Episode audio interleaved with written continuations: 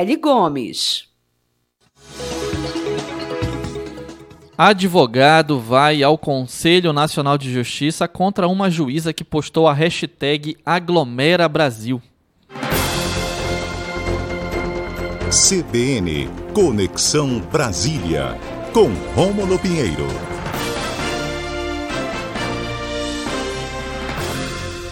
Bom dia, Rômulo Pinheiro, tudo bem? Bom dia, meu amigo Israel. Um abraço a todos os ouvintes amigos da Rádio CBN Amazônia Belém. Em plena pandemia, uma juíza incentivando a aglomeração no país, Rômulo?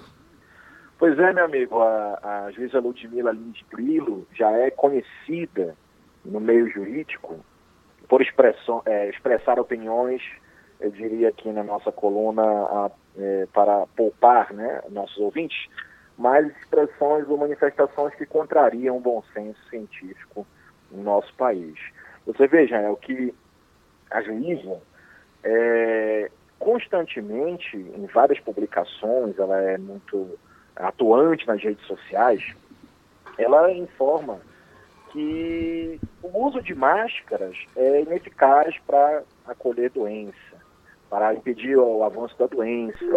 É, semana passada, aliás, a última semana ela postou um vídeo nas suas redes sociais em Búzios, no Rio de Janeiro, informando que a cidade que não resiste à estupidez, ou seja, uma grande aglomeração, e ela estava incentivando essas aglomerações. Né? Uma cidade que não se entregou docilmente ao medo, à histeria ou depressão.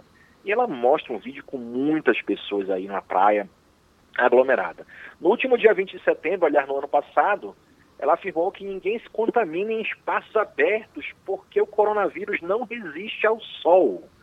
E esse ano pregou, né, no, no seu, postou a hashtag Aglomera Brasil, no ano novo. Então, há um conjunto de, de informações que são opiniões pessoais, mas que, de certa forma, acabam, nesse momento grave que nós estamos passando, trazendo diversos, diversos serviços de desinformações que acabam prejudicando a sociedade em geral.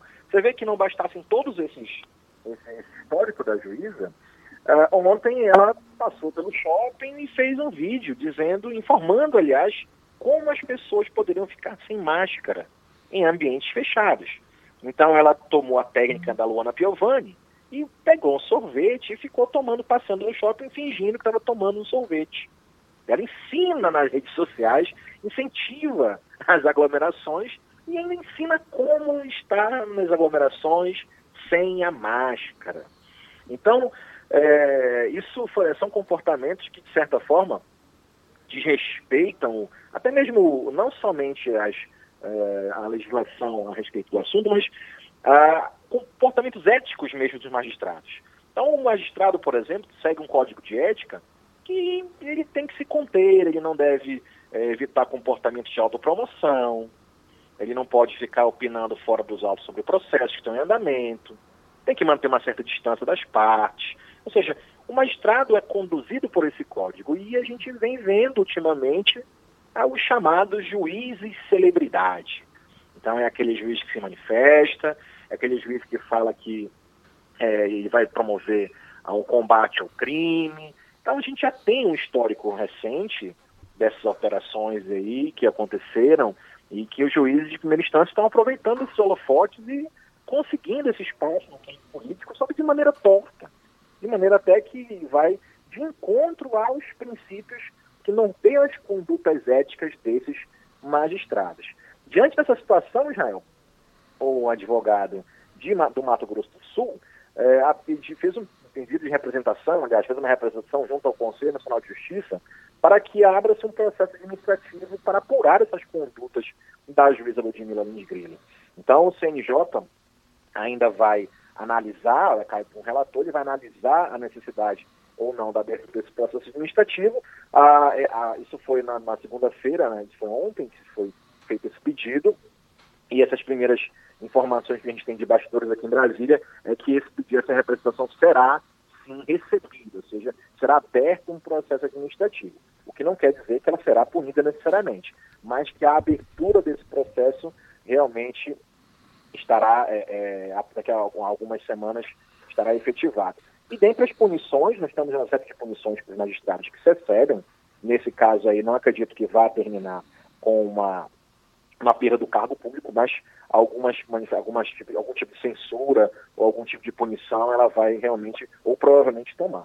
Veja que ah, é muito difícil a gente entender como uma pessoa que está no Poder Judiciário, que ainda tem, ainda goza o Poder Judiciário dessa confiança, ou grande parte das pessoas ainda confia no Poder Judiciário, como uma representante desse poder tão nobre acaba trazendo aí esse serviço à população em geral. Isso é muito grave, isso merece com certeza ser apurado pelo Conselho Nacional de Justiça. Agora, Rômulo, você acha que vai frutificar? O Conselho Nacional de Justiça costuma ser rigoroso com aqueles que fazem parte dos seus, digamos assim? Não, meu amigo, não. Na verdade, o Conselho Nacional de Justiça é um órgão independente, então ele não está vinculado necessariamente ao órgão da magistratura. Mas é, o histórico de, de punições não é, é algo que vai determinar, nesse caso específico, um resultado, porque nós temos aí, Israel, uma mudança de comportamento, uma mudança de padrão a partir desses últimos eventos trazidos pela, pela pandemia. Então é lógico que a gente, como advogado, a gente analisa o caso e não pode cravar um resultado. Mas, é, contrariando esse histórico que houve, ou que vem havendo no CNJ, um corporativismo também existe entre os pares, mas contrariando esse pensamento, é grande a chance de algum tipo de punição, tendo em vista esses graves é, é, é, acontecimentos que vêm no nosso país passando. E isso é muito grave. Só que nós temos aí normas que falam sobre a apologia ao crime de violação de medida sanitária. Então a representação foi nesse sentido, exatamente para apurar se ali havia até mesmo crime. Essa restrição sanitária, você vê, no, no estado do Amazonas, por exemplo, nós estamos aí com o pessoal fechado, na justiça brigando, e o pessoal fechou tudo, é uma medida sanitária. E a juíza está indo totalmente de encontro a essas regras. Então, é muito provável, aí eu não posso é, garantir que uma punição será exemplar, ou até queria que fosse, talvez, para é, que isso fosse evitado no futuro. Mas eu posso garantir a você, meu amigo, que o pensamento hoje no CNJ já é um pouco diferente, tendo em vista a gravidade desses fatos. Rômulo Pinheiro, nosso colunista do Conexão Brasília, sempre trazendo os bastidores do Judiciário Federal. Muito obrigado, Rômulo. Muito obrigado a todos, um abraço, até a próxima terça. 11 horas e 20 minutos, uma rápida pausa no Boletim Amazônia, já já voltamos. Boletim Amazônia.